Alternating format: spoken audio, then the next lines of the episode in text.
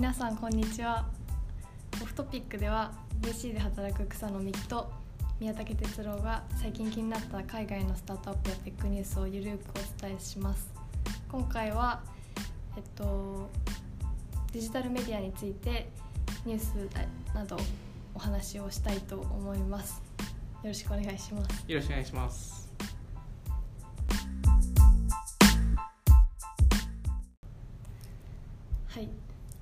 今日は、えっと、メディアっていう話なので主に今回はサブスクリプションのメディアについて、えっと、話をしたいなと思ってるんですけど、はい。最近はどこら辺があれですよねザ・アスレチックがそうですねあの調達してたんですよ。 The Athletic が、えー、10月末でしたっけ？11月ぐらいに、えー調達40億40ミリオン調達してまして、まあ、かなりあの業界でも割とあのざわついた 話ではあったのであの、まあ、いわゆるこういうサブス2018年って、まあ、デジタルメディアとしては多分サブスクリプションっていう大きなはい。キーワードはあったかなと思います。で最近本当にサブスクリプションのメディアが増えていて、はい。で今までのメディアって逆にどうだったんだっけとか、うんなんていうか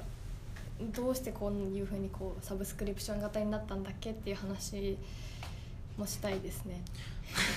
したいですね。そういですね。まああのなんですかね、まあ、昔その新聞があってテレビがあって、まあ、いろんなメディアがある中でデジタルあのメディアっていうのは、まあ、いわゆる新聞型、まあ、あのニューヨーク・タイムズなり CNN だだったり、まあ、大手が、はいあのまあ、新聞のと同じような仕組みで出して、でその中で、まあ、あの割と次世代あのデジタルメディアっていうのが例えばブリーチャーレポート、まあ、スポーツ界でいうとブリーチャーレポートとかでやってたんですけど、うん。まああのいわゆる PV 稼ぎっていう時代に一回走りまして、でその後にあのまあそのユーザーをどどうやって集めるか、うん。その PV だけじゃなくてユーザーを集めないとダメっていう話であのフォーカスがあの分散型メディアはい。に、まあ、2014年から16年ぐらいですかねになりまして、まあ、そこで NowDis でしたりうん。堂々でしたりあのテイストメイドでしたっけあの、はい、料理動画のやつそうです。料理動画のやつとかがあのかなり、えーまあ、普及した、えー感じになったんですけどあのその後結局全員辞めてあのまああの全員。今辞めたっていうかまあ NowDis とかまだやってるんですけど、うん。あのかなり困った部分が一つありまして、うん。まああのいいいまあ、今でもデジタルメディアの課題なんですけど、うん。マネタイズっていうまあ。大きな あの、まあ、難しいポイントがありまして広告だけだと稼げない。しかも分散型メディアだとい一切広告ができない。ふうになってしまってるので結局ユーザー集めても意味なかったっていうのが結構結果になってまして。うん。であのいわゆるそのあの自社サイトでかなり、まあ、あの大きなメディア、まあ、バイスバイスメディアとかまさにこの例なんですけどあのうまくいっていていても去年実は売り上げを大幅に、えーうん。まあ、達成できなくて100億以上達成できなかったのでもともと多分800億ぐらいの売り上げを予想してたのが多分600700億ぐらいになってしまったので。マネタイズの方法は変わってなく変変わってないですね、まあ、広告ですね。うん。なんであのそこは実は今まさに変えようとしててであの新新聞あの企業、まあ、いわゆるニューヨーク・タイムズとかは昔からやってるんですけど、まあ、サブスクリプションっていうところにあの全員落ち着き始めてるっていうのがありますね、まあ、ニューヨーク・タイムズで、えー280万人ぐらいですかねデジタルサブスクライバーがいるっていう状況であの実はあの彼らの売り上げ、まあ、1700億ぐらいの売り上げなんですけど、はい。の6割があのサブスクリプションなんですよ。へなんであのまあかなり大きな部分になり始めてるので、まあ、ニューヨーク・タイムズもどんどん変わってきてるなっていうふうには思いますね、うん。なんか結構まだ日本だとメディアに対してお金を払うっていうのってニュースピックスさんとかぐらいしかこううまくいってるイメージがなくって。そうですね。ニュースピックスさんだったりあとはその、まあ、新聞うん会社ですよね。ね。日経産経。確かに朝日だったりうん。朝日やってるのかはちょっと分かんないですけどはい。なんかアメリカとかは別にそこに対してこう大きなハードルというか障壁はないんですかね？いや大きな障壁はまだありまして、うん。実は。えーっと実際に US で去年ですねそのオンラインのニュースニュースサイトのサブスクリプションを受けた、まあ、あの実際課金した人って16%しかいないんですよ。US で。え16%でも多くないですか？いやあのこれはしかもあの去年だと結構トランプの影響があっはてかなり、まあ、ニュースに皆さん興味持ち始めたんですけど、それですら16%なんですよ確で2016年ちなみに9%だったのでまあ倍増ぐらいはしてるんですけどただやっぱりサブスサブスクリプションをそんなにしてないっていうのは実際まだありますね、まあ無料で見れちゃいますもんねまあ、頑張ればそうですね。はい。いやそのそれにお金を払うモチベーションってやっぱりこうフェイクニュース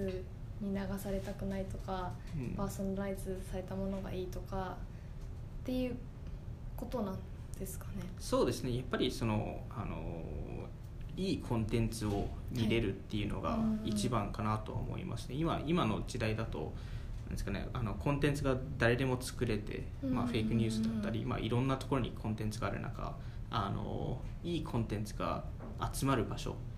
だであれば多少でも課金はするっていう方向性になってるのかなとは思います。うーん。なんかさっきあの冒頭に出てた「ザ・アスレチックははい。こうどういうところがそんな調達をしてこう人気なんですかね？そうですね。あの実はあの僕も課金お。課金ユーザーなんですけどあの僕は前、えーブリーチャーレポートっていう、えーっとまあ、あの先ほど話したあのデジタルメディアを読んでたんですけど。それはし老舗なんですか？老舗。スポーツメディアの中ウェブメデジタルメディアでいうと。まあ割と老舗なんですけど、えー。まあ結構もうあの一般でも浸透していてあの買収もされている会社なのでで、まあ、えーテレビ CM とかも出してるぐらいなので、えまあ、割と浸透してるかなと思うんですけどザ・アスレチックは、まあ、新しいうん。あのまあブリーチャーレポートのより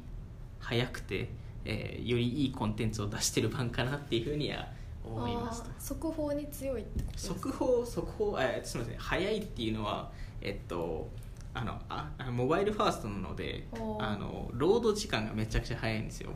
でそれってはあ。実はああんまりなんか重視あのされてない重視されてないんですけどそのスピードロード時間ってめちゃくちゃ重要だと思っていて、うん。まあ、あのフェイスフェイスブックとかまさにそうだったんですけど、はい。フレンドスターってあのフレンドスター多分僕も使ったことないんで 実実際知らないんですよ。一応聞いた話ですと、はい。あのあのいわゆる友達を見せ見せてくれるんですけど、うんうん。友達の友達の友達の友達の友達まで見せてくれるんですよ。ああなるほど。でそれでまあいろんなつながりを作りたいっていうのがフレンドスターで。はい。でただあのそうするとロード時間がめちゃくちゃ長いんですよページの。確かで Facebook は友達しか見せてくれないのでロード時間が早くてそれも一部関わってたんじゃないかと。そのいわゆる Facebook が勝った理由として。で Google も同じであー。Google 検索もめちゃくちゃスピードを検索スピードを速くしたのでその結果が出るなるほど。なんで意外とこの C 向けっていうのはスピードっていうのがめちゃくちゃ重要視されていてで僕も実際にブリーチャーレポートを電車の中で読んでる時にロードするのが遅遅いとめちゃくちゃイライラするんですイライラしますね。はい。なんでアスレチックは本当早いのででやっぱり UI もあの、まあ、モバイルファーストなのうん。ですごいいいなっていうふうには思いますね。アプリがメインなんですか？アプリアプリでしかないんじゃないですかね、逆に。基本的にはあの記事って感じですか？動記事？画とかではなくて。あで多分今後動画もかなり増えてくると思うんですけどまあなんですかね？結構あの、まあ、僕ババスケの情報をよく読むんですけどバスケ業界の中でも割とうん。ザ・アスレチックをソースとして他のメディアがなんか報道するっていうケースも出てるのでいわゆるザ・アスレチックのこの記者がこういうここういうことをレポートしてましたっていうのを別の記事で見たりもするので、まあ、結構浸透してるのかなとは思います。アスレチック自体記者を囲っていて。記者めちゃくちゃ囲ってます。実は実はエンジニア3人しかいないって聞いてます、えー。はい、であの記者編集者が300人。300人。300人、はい、300人ですローカルの人をめちゃくちゃ雇って本当に他のあの新新聞の記者を新聞のそのスポーツをあのカバーしてる記者をめちゃくちゃ採用してるって聞いてまして、すごい、はい、へえっていう感全部基本的にオリジナルコンテンツってことですよね？オリジナルコンテンツです。全部。天才とかはしてなくて？天才はやってないです。へでーかなりあのコアファン向けにやっているので、あのかなり深掘った記事いわゆるかあの深い分析をした記事が多いのであのこなんかこのこのスコアはい。ですっていう結果報告はい一応あるんですけど、はい。それは記者が書いてなくてもう自動でやっていて。あでどっちかというとその試合の中の分析とか。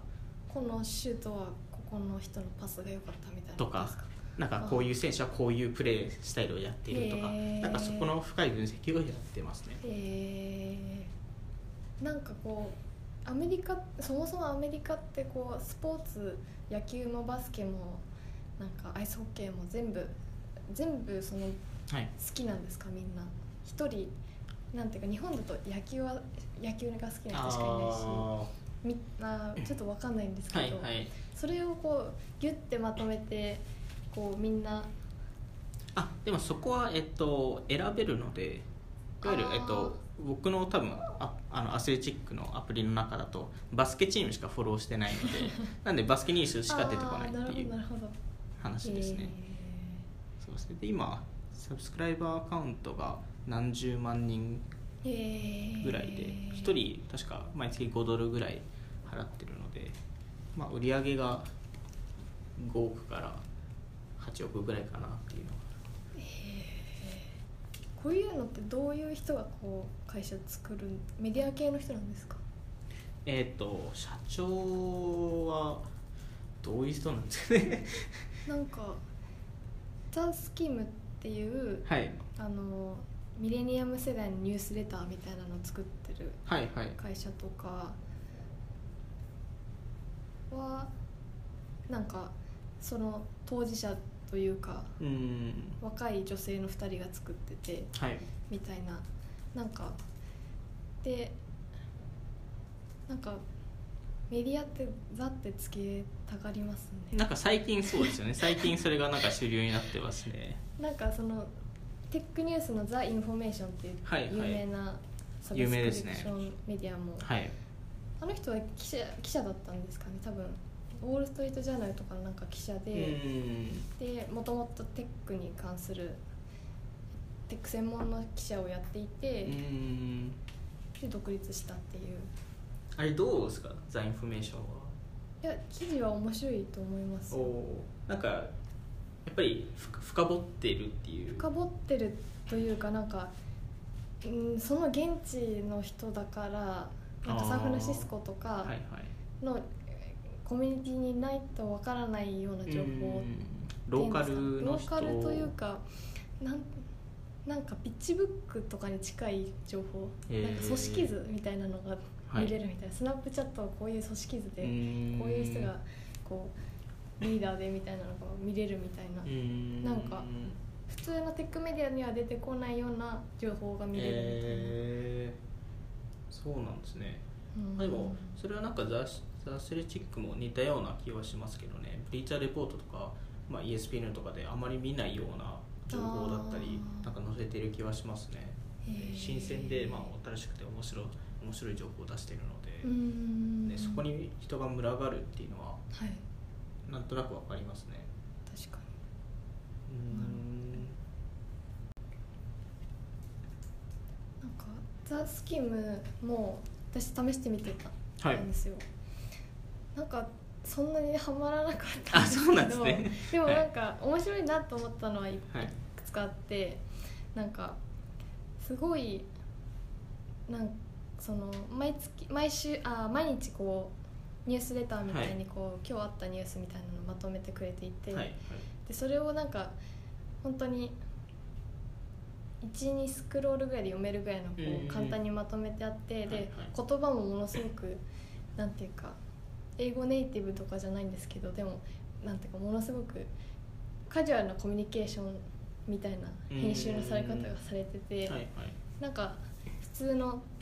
硬いメディアを読んでるよりはものすごく分かりやすく書いて。あってかそういう意味で言うとあれあれと近いですね、えっと、マイクでしたっけ？ミックでしたっけ？MIC はい。あのそそれもこもそういう感じなんですか？あの僕も一回使ったことあるんですけどあれサブスクリプション型ではないんですけどへー。あのあね。単純に通知であの iPhone の通知に来るんですよニュースが、はい。でそこういうことが起きてますっていうのが出るだけなんで。であの基本的にアプリは一切開かないので通知で来るものを あでもそそれが目的なので彼らとして。へでそれをひたすら読むっていう。なんでうん。わかんないですけどその10代20代の子たちっていうのはうん。そういうあの全部を読まなくてもなんとなく知りたいっていうーあの傾向にあるかもしれないですね。確かに。なんかなんでなんかその文章で読めるところもあればもうポッドキャストというかうん音声で5分とか3分でこうはいはい。振り返りみたいなのを見せてくれるみたいなのはなんか編集されてるのがなんかコンパクトでいいなとは思いました。確かあのザ・スキムとかははい。かなりそのユーザーのフィードバックを重要視している会社でうんあのフォーカスグループっていうか、まあ、そういう彼ら自身でそのマーケットリサーチをやってユーザー集めて、うんでこれどうですかみたいな話をよくするらしいですけどね。なんかアンバサダー制度があるらしいです。ああそうですよね。なんかそれは確かに確かにっていうかメディアとコミュニティはやっぱ最近は熱いんですよね多分。そうですね。やっぱそのコミュニティを作るっていうのがあの大事かなっていうのはやっぱりエンゲージメントも変わりますし、まあ、あの資金調達っていう意味でいきますとうん。バリエーションつきやすくなるのであうん。のそこはちょっと違うかなとは思いますね。VC だとしてメディアは投資したいなって思いますか？いやメディア結構きついですよね。好きだけど。あそうです。ねまあもちろん好きなんですけどあの純粋なメディアってかなりきついと思ってましてうん。もちろん面白い分野ではあるんですけど、はいやっぱりそのマネタイズっていう部分と、まあ、例えばその The Athletic とかはい。よ40 million で多分200億ぐらいの valuation ついてるんですけど、うん。おそらく彼らのあの難しいところってこれからどうやってコアファン以外の一般層を狙っていくかっていう話でうん。そこをやらないとこれ以上でかくならないのでうん。なんであのそこが多分きついんですよね、うん、なんであの今ですとあのななんとなくですよ。あの、えー売上の、えーよくて3倍のバリエーションを、が、えっとつけられる傾向になってましてあの、うん。あのいわゆるそのバイスメディアとかそういう会社ですとあのなんでえっとまあ例えばマッシャブルとかあのテックのテックメディアですねあの1倍以下で買収されたらしいので。はい。多分0.8倍とか多分そうそういう数字だったと思うんですけどかなり大変なのであの今その純粋な純粋なデジタルメディアっていうのはかなり苦しんでる時期かなと思います、確かうん。にさっきあの出てたミック。はい。MIC のやつもなんか女性向けのメディアバスバストルっていうメディアにこう変われるんじゃないかっていう報道が出ててえなんか結構個人的にはミックって大きいなんか結構前からあるー、なんかいいけてるメディアってイメージあったんで、はいはい。あこんななんか新興メディアがにこう買うんだっていうなんて感動もあればちょっと悲しさもありますね。まあでも安い安いうん。値段で買われちゃうっていう多分今後どんどんそういうのが増えると思いますね。多分ザ・アスレチックも多分あの来年再来年ぐらいで買収されないと多分もうのうん。伸びないと思いますね。なんでそこは結構限界はあの見えると思いますね。なんか結構なんあの歴史のあるメディアがなんか最近セールスフォースの、あのああそうですよね。マークあのベニオフマークベニオフさんとかあのアマゾンのジェフ・ベゾスが。めちゃくちゃなんか目買ってますよね、はい。なんか大富豪が。まあ、やっぱりあのお金儲けできないのでただうんあの、まあ、そのジェフ・ベゾスもマーク・ベニオフも多分、はい。あの結構いろんな人がそのローカルメディアの重要性っていうのを皆さん分かっていて、うん。そこから本当にニュースがちゃんとしたニュースが出てきてそのニュースからあのいわゆるその CNN とか、はい。い、ろんなところに出てくるのでローカルニュースっていうのがめちゃくちゃ重要なんですよね。なんですただみんなお金払わないのでどうにかしてサポートしないとダメなんで ね、でそこでやっぱりあのアマゾンの配下、まあ、ジェフ・ベソスの配下であればお金儲けしなくていいので 逆に言うと。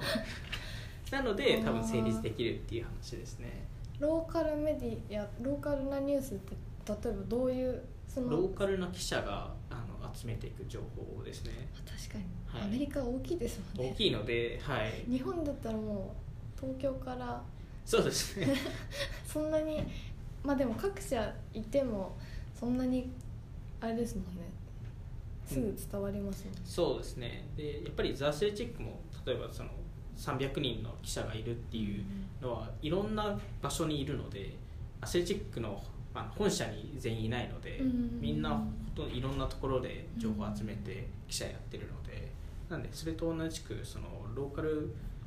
記者ですかねをサポートするっていう意味で多分、まあ、ジェフ・ベソスだったり、まあ、マーク・ベニオフがいろんなあのメディアを買ってるのかなと思いますね。なるほ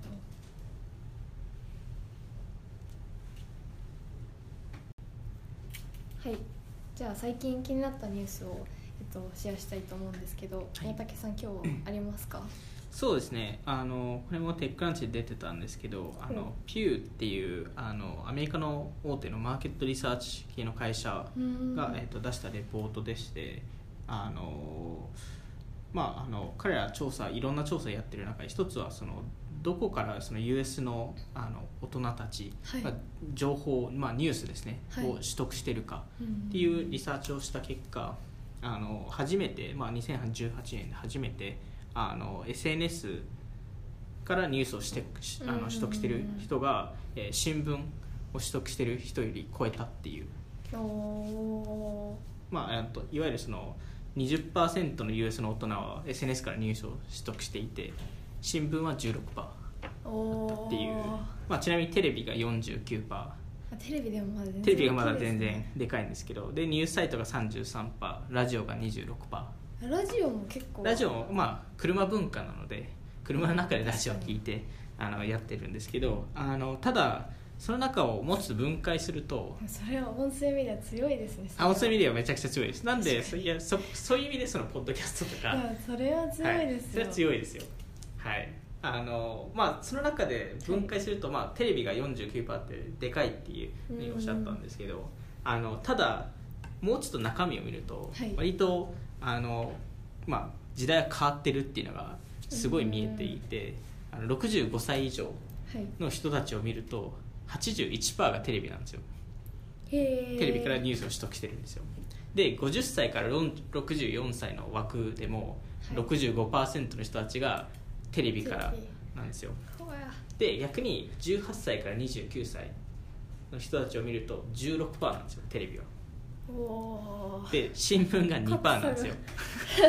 なんで もうあの過去のメディアからはもうあのそこから取得してないんですよね。SNS が36%で18歳から29歳の人たちは。でニュースサイトからは27%なんで、えっとまあ、ニュースサイトは、はい。まあ、いわゆるウェブのメディア、はい、で SNS はツイッターとかフェイスブックそうですね。スナップチャットとか。そうですね。なんで、まあ、その2つオンラインを2つ合わせると、まあ、63%とかあるんでまあ、ほとんどの若手はそこから来ているのかなっていうなんでそこがまあ圧倒的に変わってるので、まあ、それに対してこういう The Athletic とか theSkimm とかザ・インフォメーションとかがあの人気になってるのいうのはまあなんとなくわかるかなと思いますね。確かに。そんなにテレビが US でも強かったんですね。テレビは強いです。いまだに強いのであのはい。まあ CNN だったり FOX ニュースだったりまあ FOX ニュースが今一番強いんですけどニュースだと強いっていうの視聴率が。視聴率っていうところで。でちょっとアメリカのニュースニュースネットワークってちょっと日本と違ってまして、24時間なんですよ。え24時間？ニュースをやってるんですよ。生？えー、生の時もあれば生じゃない時もある。へえまあ大体収録でなんですけど24時間何かやってます。へえ、はい、でそれがあのいろんかぶってるニュースとかも全然あるんですね。全然ありますよ。CNN 見て FOX ニュース見て同じニュースやってる時も全然あれば同じニュースを全然違う捉え方もしてるんで。あーあではなくてですか？24時間のなんか流しっぱなしの時にこう同じニュースを伝えるみたいな。ぜ全部ずっと俺違うコンテンツ。ああいやいやあのリピートしたりは全然してますよ。はい。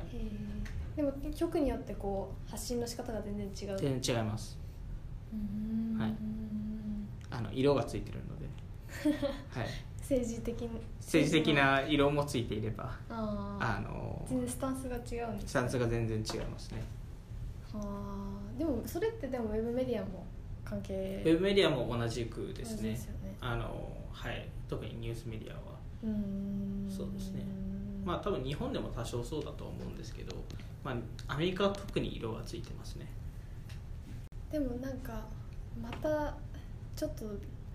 長い話になっちゃうかもしれないんですけど、こうウェブメディアとかこうテック系のメディアそのソーシャルメディアとかって、はい。こうリベラルな人が多いイイメージで、はい。よく言われますね。でなるとこれからウェブメディアがもっと増えるとなんかんどうなんまあていうか、そう言われているだけっていうのも一部ありましてまあ実際運営してる人たちは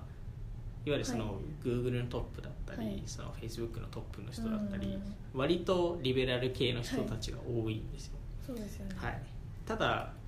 あのまあなんでそれそれにおそれによってあのいわゆる Facebook がリベラルなプラットフォームをわざと作り上げてるっていうのは間違ってると思いますもちろん。ん。でそういうあのそうですクレームも入ってます。実際に Facebook は。あーリベラル。よりにしてるんじゃないかとかあ、えーまあ、まさにトランプとかも Google 対してうん。検索結果をトランプの名前入れると悪いものしか出てこないから それはわざとやってるんじゃないかとか、まあ、いろんなこと言ってるんですけどうん。あの、まあ、そのアルゴリズムがリベラルっぽはい。感じじゃないのかみたいな話はしてるんですけど、まあ、そこに対しては、まあ、人人なので、うんそうですよね。はい、なんで一部仕方ないっていうのはあるうんですよね、まあ、バイアスが入ってしまうので。あの、まあ、ただあのニュースとしてはリベラルコンサバっていう中でなんかあの CNN とかよくこれ過去言ってたんですけどフェアにやりたいっていう話をしていてはい。どどっち側の意見も、えー出したいってよく言ってたんですけど、うん。それはぶっちゃけ間違ってると思ってまして、ほはい、うそれはなぜ？あのどっち側っていうのは2つ以上のあの側があるかもしれないですし。はい。別に二択じゃないかもし2れない。択じゃないかもしれないですし別にあの1択かもしれないですし。うん。単純にな何どういう情報があるっていうのを伝えるのがメディアだと思ってるので。あー何派と何派があるっていう話じゃなくて、はい。こういうことが起きてますこういうことがって起きてますっていう情報発信が大事かなと思うんうですけど、ん。うん、まあただ今の時代それは全員やってないので。で特に今だとフェイクニュースとかもどんどん広がってるので。で今後、まあ、合成メディアっていうのも出てくると思うので、どんどんむずあのはその判断が難しくなってくるかなっていうふうには思いますね、うん確かまあ、結局メディアもビジネスなのであのテレビもそうなんですけど、あのだから色色つくとお金がもらえるっていう 部分もあるので、はい。うんなんであのその、まあ、最終的にその最初に話したマネタイズの話じゃないですけど、はい。あのテレビがうまくいってる理由っていうのは、うん。あの広告費がめちゃくちゃ入ってきてるっていうところがあるので、うんまあ、それを今後そのデジタルメディアがはい。同じふうにできるかっていうのは今後見どころじゃないかなと思いますね。なる。ほど。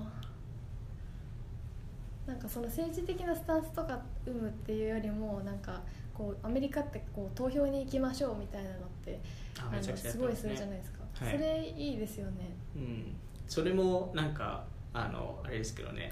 あの政治的な理由が入ってるんじゃないかみたいなこと言われますけどね、あそうなんですか、はい。まあ、ザ・スキムってほとんどおそらくほとんどリベラルの人たちが読んでるので。確かなんで彼らがそう言うとそういうなんかあにのうんプラットフォームを使ってリベラルな人たちのあ投票を増やしているんじゃないかみたいなことを言われたり、まあ、まさに反対も同じでブライトバードとかそういうコンサバ系のメディアも同じことをおそらくやってるので、はい、なんか前にその前の D2C の話をした時も、はい、エバーレーンも選挙の日は、あのお店休みお店休みます、はい、店員さんが選挙に投票投票に行くんでっていう なんかそういうスタンスの取り方ってあの US の会社多いなっていうそうですね。日本よりはっていう、やっぱり政治っていうところはでかいのででまあ一つの権利なのででアメリカは特にその権利っていうところをすごい守りたい会社あの会社じゃないや国なので、あのまあ去年ですとパタゴニアも同じことやったりとか、まあ、いろんなあの会社があの全員休もうって言って全員選挙に行こうっていう話をしたりしてるので結構セレブもやったりするのでセレブもなんかあの広告として出て、まあ、いわゆるあの無料まあ、お金もらわないやつであの全員投票しに行きましょうみたいな。それってあのか民主共産党とかそういうの関係なく？全く関係なく。ボートキャンペーンみたいな。はいあのそうですね。あのただセレブって大体リベラル系なので また何か言われるんですけど そうなんですよ。まあでもそういう活動をするのがアメリカなので、はい、ちょっとそこは日本と違いますよね興味深いですよね。そうですね。まあどっかで。また また。ここで、はい、US の話をしましょう。そうですね、はい、大丈夫ですか？はい、はい。はい、では、えっと、来週は、えっと、もう2018年が終わりということで、うん、えっと、今年起きたなんか面白い、えっと、ニュースとか出来事を、えっと、振り返りをしたいなと思っています。はいいっぱいありましたね、はい、いっぱいありましたね、はい、特にありますか？今は。いやいやそれは次の 回で。また次の時に、はい、じゃあはい。さようなら。はい、さようなら。